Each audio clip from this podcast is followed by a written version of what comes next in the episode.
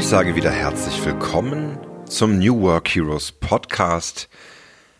Und zwar die Nummer 44. Mein Name ist Jörn Hendrik und ich freue mich, dich begrüßen zu können zu einer weiteren Solo-Folge, die den schweren Titel trägt, schwere Entscheidungen leichter zu treffen.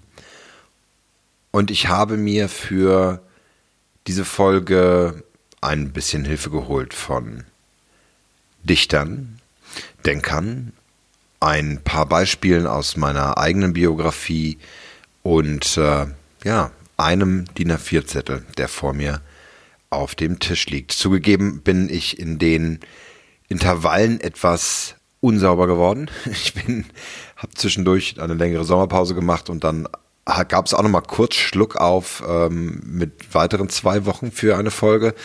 Das liegt gerade aktuell an den doch sehr stressigen Wochen der Einarbeitung für ein großes Projekt, an dem ich gerade dran bin, für einen großen Stromanbieter und ein agiles Projekt, bei dem ich die Chance habe, vier Teams zu begleiten ähm, in der Organisationsentwicklung und merke, dass ich das auch ganz dringend brauche, ein bisschen mehr Kontinuität über diese verrückte Corona-Zeit, die sehr heftig an den Existenzen genagt hat. Und trotzdem bin ich weiter an persönlichen Coachings dran, Gründercoachings für die New Work Heroes und die Entwicklung meines neuesten Produktes. Ich habe es in den Social Media so ein bisschen anklingen lassen. Ich hatte immer die drei Buchstaben N, W, A, N, W, A ähm, rausgeschrieben und löse es jetzt hiermit mal auf. Äh, zum 10. November soll das New Work Adventure erscheinen. Ähm, die Digitalversion des New Work Journals. Ich wollte das erste Buch, was wir verfasst hatten mit dem Verlag ähm, zu 2016, nämlich die das Superheldenjournal ähm, neu auflegen und äh, neu drucken lassen.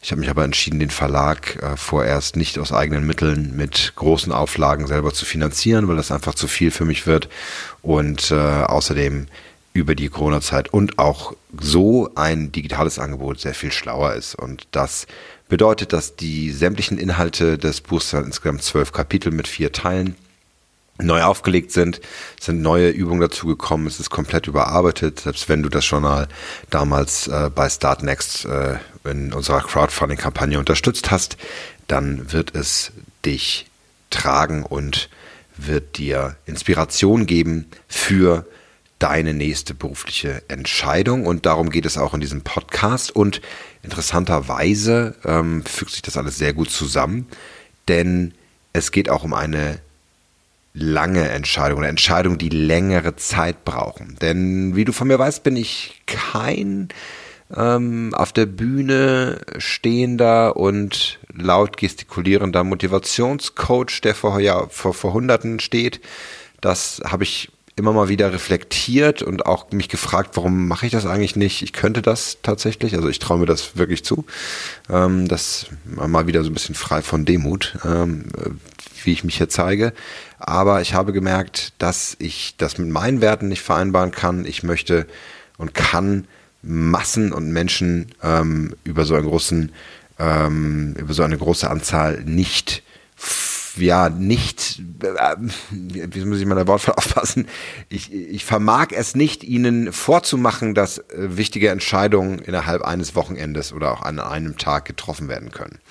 Und selbst wenn es wirklich tolle Motivationstrainer und Coaches auf Bühnen gibt, die das so nicht direkt sagen, schwingt dann doch immer die Hoffnung mit ähm, der Teilnehmerinnen, dass sich alles ändert, wenn man nur bei den Sex Destiny Days eines Tony Robbins dabei war oder bei dem großen ähm, Find Yourself, ähm, wie auch immer, Transformationswochenende. Ich glaube, dass solche Wochenenden unglaublich wertvoll sind und ein wichtiger Schritt zur Reise, aber schwere Entscheidungen leichter zu treffen, benötigt Zeit. Ich gehe da jetzt sehr intensiv drauf ein in dem Podcast und verbinde es jetzt noch einmal mit dem Vorgehen des New Work Adventures, so wird das Produkt heißen, was im November rauskommt. Es ist ein vierteiliger Kurs, der vier Monate dauert. Das ist eine Subscription. Du kannst also monatlich äh, einen Beitrag zahlen, ein Abo abschließen sozusagen und nach vier Monaten ist alles komplett. Und ähm, diese Reise, dieses Adventure, dass du, auf das du dich sozusagen, ähm, auf, wo du dich auf den Weg machst, virtuell, aber auch innerlich, nimmt dich mit auf die Reise und mit meinen Storytelling-Fähigkeiten möchte ich dich da bei der Stange halten, begeistern, inspirieren und mitnehmen. Denn schwere Entscheidungen brauchen Zeit.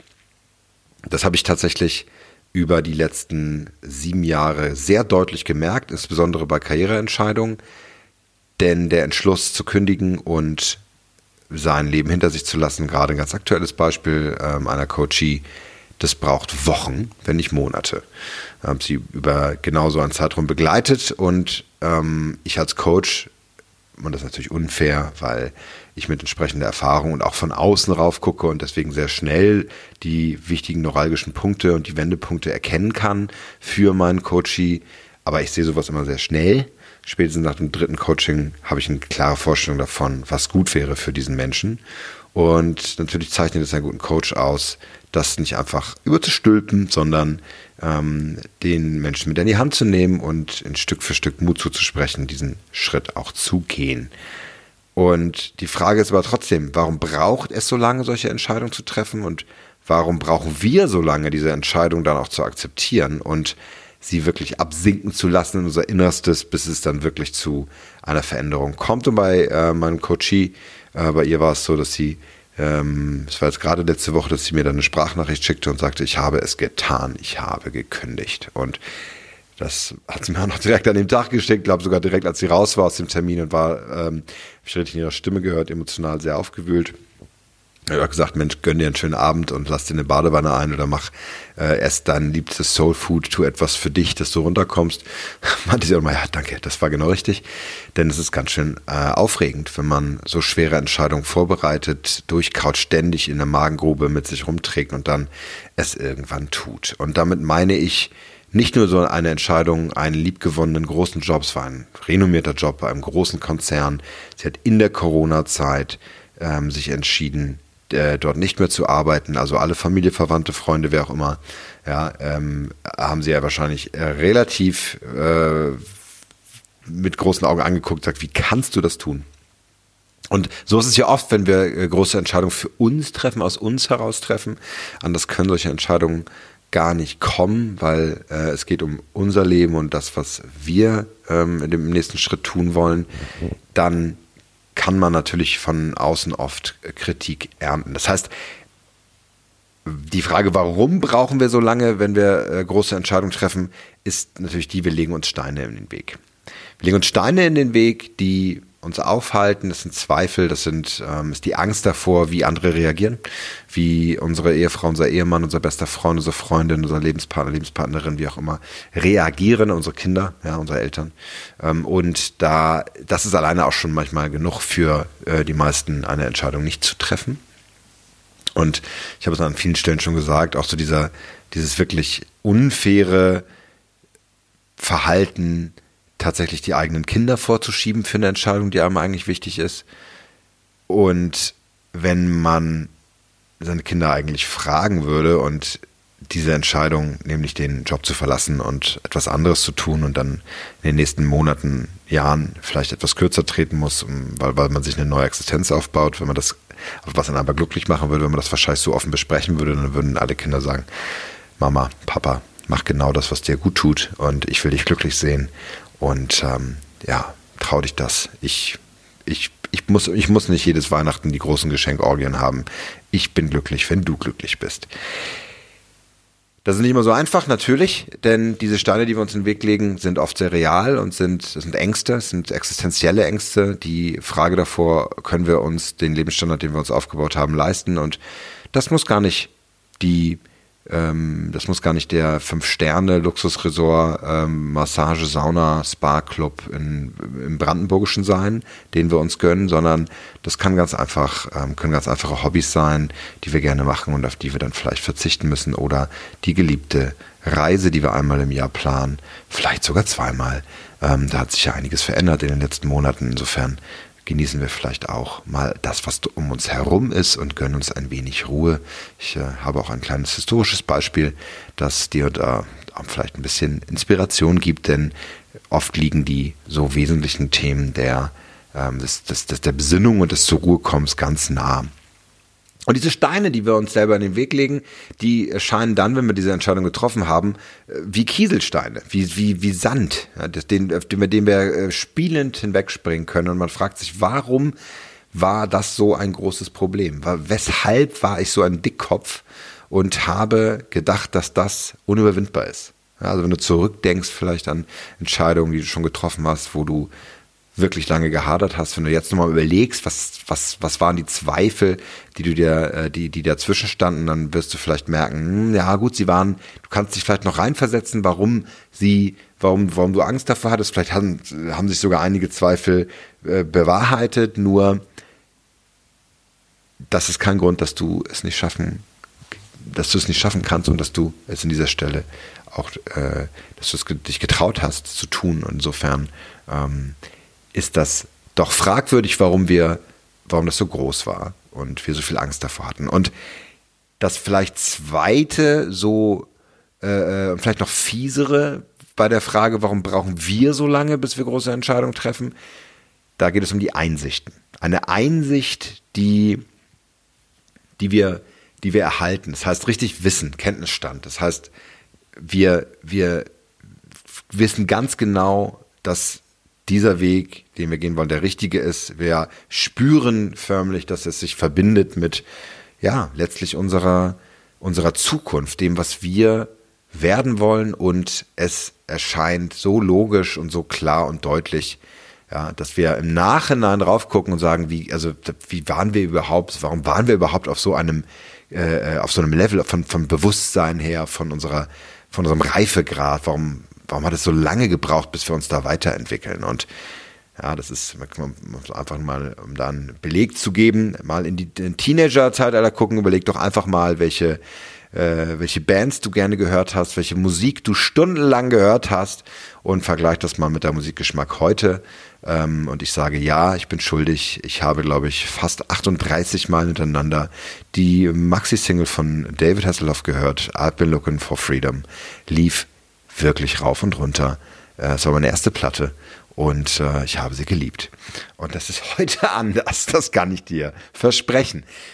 So ein bisschen wie, als ob wir äh, mal einen schlechten Musikgeschmack haben, ähm, ist das mit Einsichten und mit ähm, ja, Kenntnisstand, Wissensstand, den wir verändern, den wir verbessern. Und das ist ein zweiter Grund, warum wir ja so oft davor stehen. Wir wissen es nicht besser. Wenn du jetzt gerade vor einer großen Entscheidung stehst, wenn du mit dir haderst, wenn es, wenn du gerade auch jetzt Hilfe mit diesem Podcast suchst und diese Antwort in dir spüren willst, dann möchte ich dir auf den Weg geben, dahin zu kommen und diese Klarheit für dich zu erarbeiten. Da gibt es ein ganz einfaches Rezept, genau dahin zu kommen, die Zuversicht zu gewinnen, den Mut zu haben und die Bereitschaft, das zu tun, nämlich es zu tun. Jetzt könnte man tolle Werbeslogans aufzählen und alte deutsche äh, Sprichwörter wie es gibt nichts Gutes, außer man tut es. Und ich habe es auch hiermit getan, tatsächlich, denn es ist wahr. Du wirst belohnt durch die Aktion, durch deine Absicht, dir die Zukunft zu kreieren, die du haben möchtest. Das hört sich jetzt tatsächlich nach Motivationstrainer und Coach an. Dieses Kreieren, was bedeutet das? Was bedeutet es, für sich etwas zu erschaffen? Das ist eigentlich ganz einfach. Nämlich Stück für Stück zu proben, wo du, äh, wo du, wo du sein willst. Und wenn es um berufliche Schritte geht und du dich selbstständig machen willst oder du eine Position wechseln willst, dann ist dieses Hineinspüren, wie das sein kann, genau das Richtige. Ich habe es immer so gemacht, wenn ich mich entwickeln wollte, wenn ich irgendwo arbeiten wollte, sei es, weil ich mir einen Job holen wollte oder weil ich ähm, mich selbstständig machen wollte, eine GmbH gründen wollte, einen Verlag gründen wollte, also die von den ganz kleinen bis zu den wirklich großen Entscheidungen, dass ich einfach erstmal ausprobiert habe. Ich habe Leute gefragt, die das schon gemacht haben. Ich habe mal gefragt, ob ich mal mitmachen kann, ob ich mal reinschauen kann, ob mir das mal jemand zeigen kann.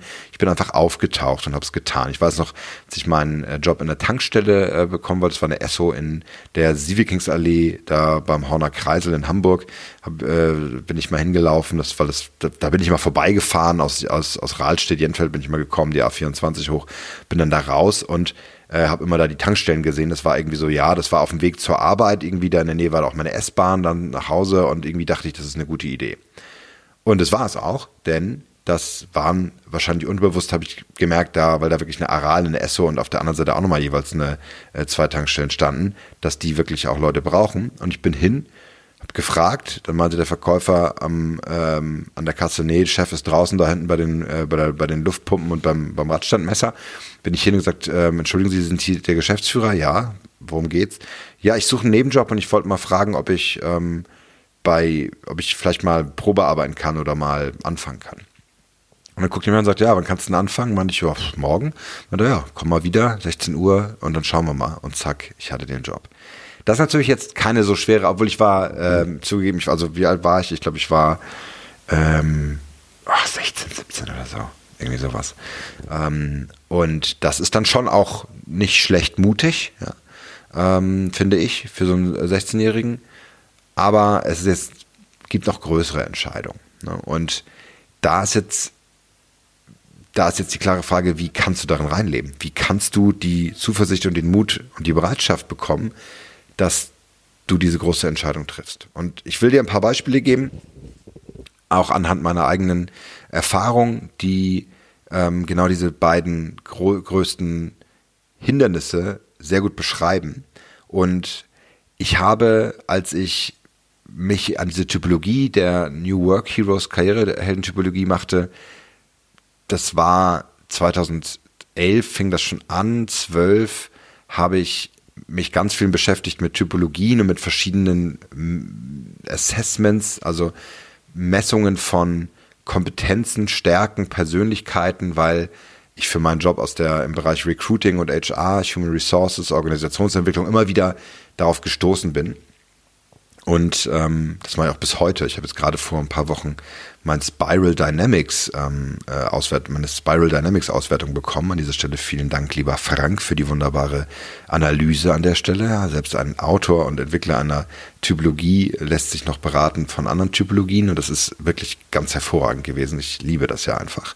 Und als ich da so im Selbststudium war, habe ich überlegt, okay, wie, wie, was kann ich da verknüpfen, wie kann ich das zusammenbringen und habe wirklich gebrütet und gebrütet über die, über die, äh, über die Frage, wie, wie ich es zusammenbringen kann und wie, wie man, wie man das besser gestalten kann. Und das war ganz interessant, weil es gab ähm, das MBTI mit 16 verschiedenen Mustern, die zusammengesetzt sind aus jeweils immer vier äh, verschiedenen ähm, Anteilen ähm, aus denen dann ähm, sozusagen so Stärkenprofile entstehen, Persönlichkeitsprofile entstehen.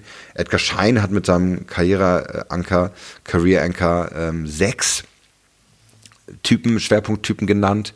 Irgendwann war es dann nochmal sieben. Aber ähm, das, das, war das war das Ergebnis. Und ich bin über die Mischung aus wie will ich denn arbeiten, also die Arbeitsdimension und so diesen Archetypen, also den, den, den Karriere, äh, der Karrierefamilie bin ich auf letztlich acht gekommen. Und ich habe mich immer gefragt, wie, wie geht das zusammen? Und konnte das nicht richtig, nicht richtig benennen. Und ich habe dann angefangen so zu zeichnen. Und es gibt so ein, so ein Chart immer noch, auch auf, äh, ähm, auf in den Ordnern ist das immer noch im Original vorhanden, mit ganz vielen Kommentaren und Pfeilen und, und, äh, und ähnlichem. Und irgendwann fiel so der Groschen.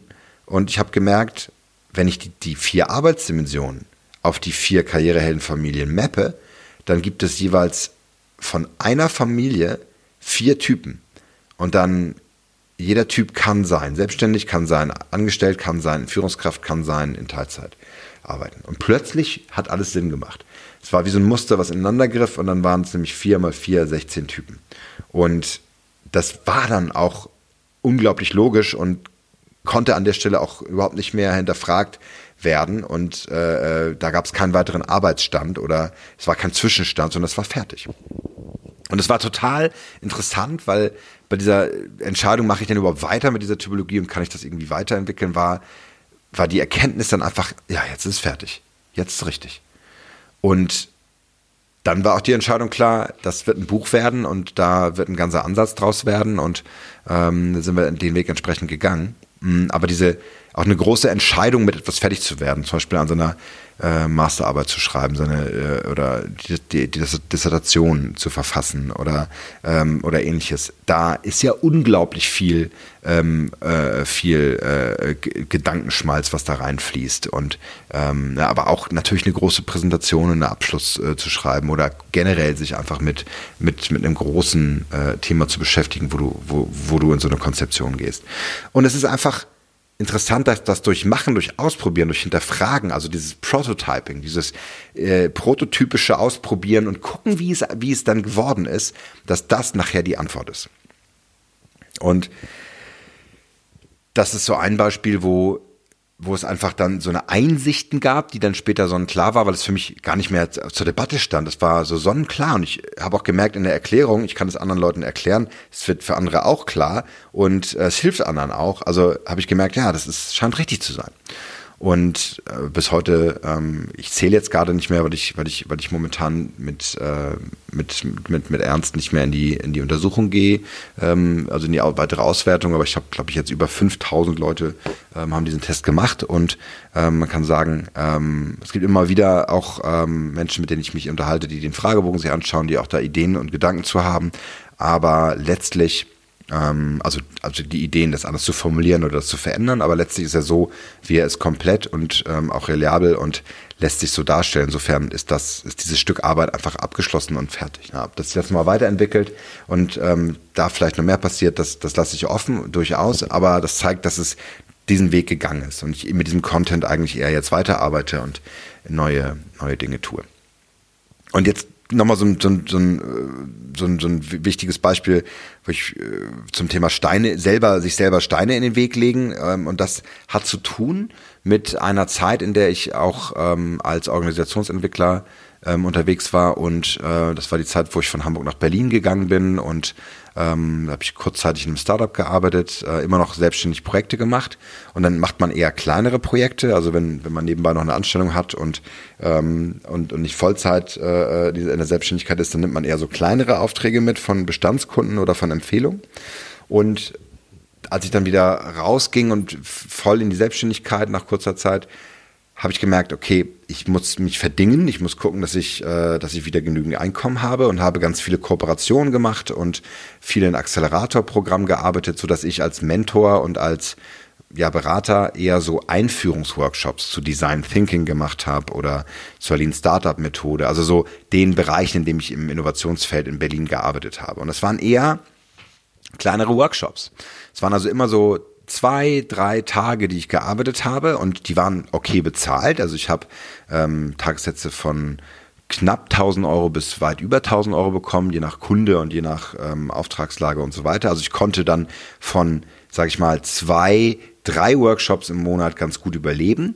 Nur wenn man dann alle Kosten abzieht und dann äh, manchmal geht ja auch ein Auftrag äh, in die Hose und funktioniert nicht oder es wird verschoben, dann gab es schon Probleme und äh, ich konnte dann letztlich nicht wirklich stabil äh, von arbeiten. Nur ich hatte immer den Blick, such dir neue Kunden, akquiriere weiter. Äh, ich bin Mittagessen gegangen wie ein Weltmeister, ich bin auf Netzwerktreffen gegangen wie so ein Wahnsinniger, habe immer neue Leute kennengelernt, habe immer neue Kooperationen geschlossen und ähm, die Idee war immer noch ein Workshop, noch ein Workshop, noch ein Workshop, bis ich nachher, ich habe ja mit, mit, den, äh, mit den New Work Heroes auch Workshops gemacht und ich war in diesem Workshop-Geschäft, Geschäft, wir haben nur Workshops gegeben. Und das ist einfach eine Entscheidung, die unheimlich anstrengend ist und für mich als Organisationsentwickler auch gar nicht so gut, weil nur wenn ich, wenn ich, wenn ich nur so kurz reinblicke in Workshops, dann erkenne ich ja gar nicht ähm, den wirklichen Wert eines Transitionsprojektes, einer Veränderung bei einem Team. Und genau das wollte ich aber auch lernen und da wollte ich auch ähm, und da kam ich her und da wollte ich auch wieder, wollte ich auch wieder hin. Und das war diese, diese Zwischensituation, die, die, die in Berlin einfach ähm, da war. Und das heißt nicht, dass ich nicht über längere Zeit äh, Accelerator-Programme unterstützt habe und auch, auch ich habe sogar bis heute noch Kontakt zu Startups, die ich damals gecoacht habe ähm, und, und berate weiter. So also eine, eine gewisse Nachhaltigkeit habe ich äh, durch, durch Weiterempfehlungen und Folgeaufträge immer auch erhalten. Es gab auch einige große Projekte zwischendurch, wie für das Land Schleswig-Holstein, wo ich fast zweieinhalb Jahre Workshop-Konzepte umgesetzt habe. Aber das war die Ausnahme. Und dann ist das Interessante, warum braucht es so lange, schwere, große, gewichtige Entscheidungen zu treffen, wie zum Beispiel das Geschäftsmodell komplett zu ändern? weil man so in der, im Hamsterrad drin ist. Man ist so in der Mühle drin. Ja, ich, ich habe so dran geglaubt, dass das, dass das das Einzige ist, was gerade äh, nur sein kann. Ja, von der Hand in den Mund sozusagen, also so vom, von einem Auftrag zum nächsten, dass ich gar nicht sehen konnte, dass es viel wirksamer ist und viel nachhaltiger ist, wenn ich größere Projekte aufnehme und über eine längere Zeit gebucht bin und es auch viel entspannter ist, wenn ich ähm, Transitionsprojekte mache, wo ich auch ein richtiges Team aus Coaches habe, die, die sich gegenseitig wieder helfen und, äh, und mein Team, das ich dann ähm, betreue, oder die Teams, die ich, die ich als Coach begleiten darf, dann ähm, sich auch wirklich auf eine Reise machen und ich auch wirklich nachhaltige Erfolge erziele in so großen Transi agilen Transitionsprojekten. Und jetzt, wo ich da stehe, heute, das sind dann ja pff, knapp sechs, acht Jahre später, kann ich das eigentlich gar nicht mehr anders, ähm, anders, äh, anders, will ich das gar nicht mehr anders und ähm, verstehe auch nicht, warum ich so lange daran festgehalten habe und nicht äh, mich weiterentwickelt habe, auch äh, zum Beispiel über die Weiterentwicklung in, in den Scrum-Bereich, in den agilen äh, Coach-Bereich. Und das sind Erkenntnisse, die, in die man dann wirklich reinlebt. Und ich will dir zum Abschluss einen ich will, ich will zum, zum Abschied ein, ein Beispiel nennen ähm, eines, eines Dichters, der ähm, über die Jahrhundertwende des letzten Jahrhunderts, also 1908, 1900, äh, äh, ganz, ganz exakt ähm, 1903, 1908 äh, ist das Werk entstanden. Ähm, und zwar äh, das Werk Briefe an einen jungen Dichter.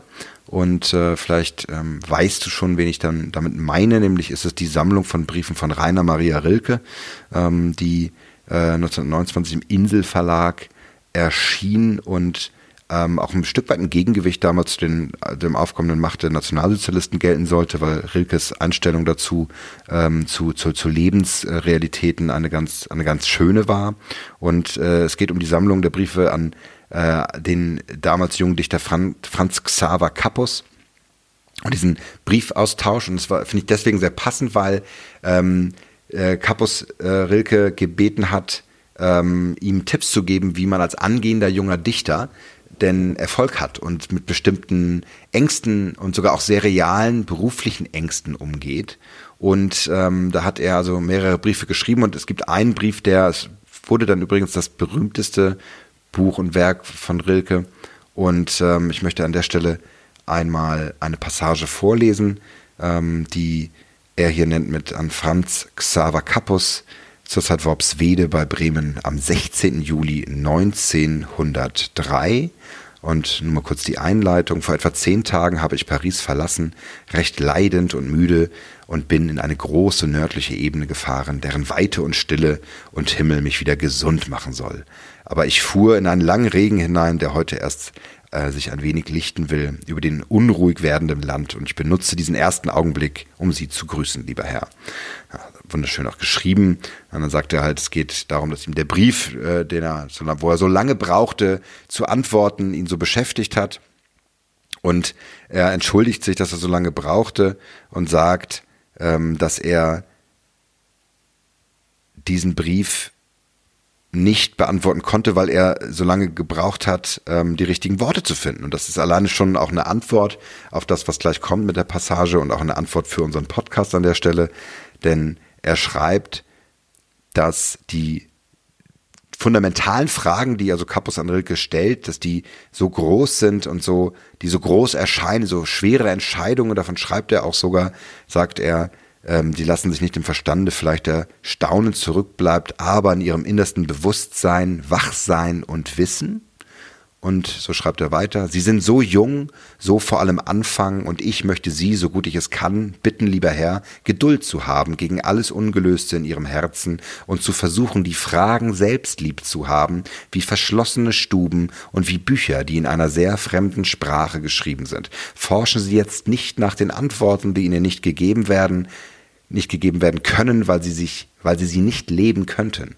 Und es handelt sich darum, alles zu leben. Leben Sie jetzt die Fragen, vielleicht leben Sie dann allmählich, ohne es zu merken, eines fernen Tages in die Antworten hinein. Ja, ist eine sehr, sehr schöne Passage, die ich ähm, auch sehr berührend finde. Und das soll genau diesen Podcast abschließen schwere Entscheidungen leichter zu treffen, funktioniert nur, indem du in diese Entscheidung hineinlebst, indem du den Mut aufbringst und die Zuversicht aufbringst, die Antworten auch wirklich zu leben. Und deswegen stelle dir diese Fragen, stelle sie dir laut, stelle sie dir häufig und lass sie dir ja, Wegweiser sein, dafür ähm, diesen Mut zu finden und ich bin mir ganz sicher, dass die Zeit kommen wird, dass du die Entscheidung richtig triffst, ohne Druck und ohne 16, äh, 26 Tabs offen, sondern vielleicht, wie Rilke das ja auch gemacht hat, ähm, in der Nähe im Norden, an, an, an, dem, an der See, äh, mit, mit prasselndem Regen. Ist jetzt die richtige Jahreszeit. Und da wünsche ich dir auf jeden Fall, dass du die richtige Entscheidung triffst. Verbleibe mit heldenhaften Grüßen. Dein Jörn.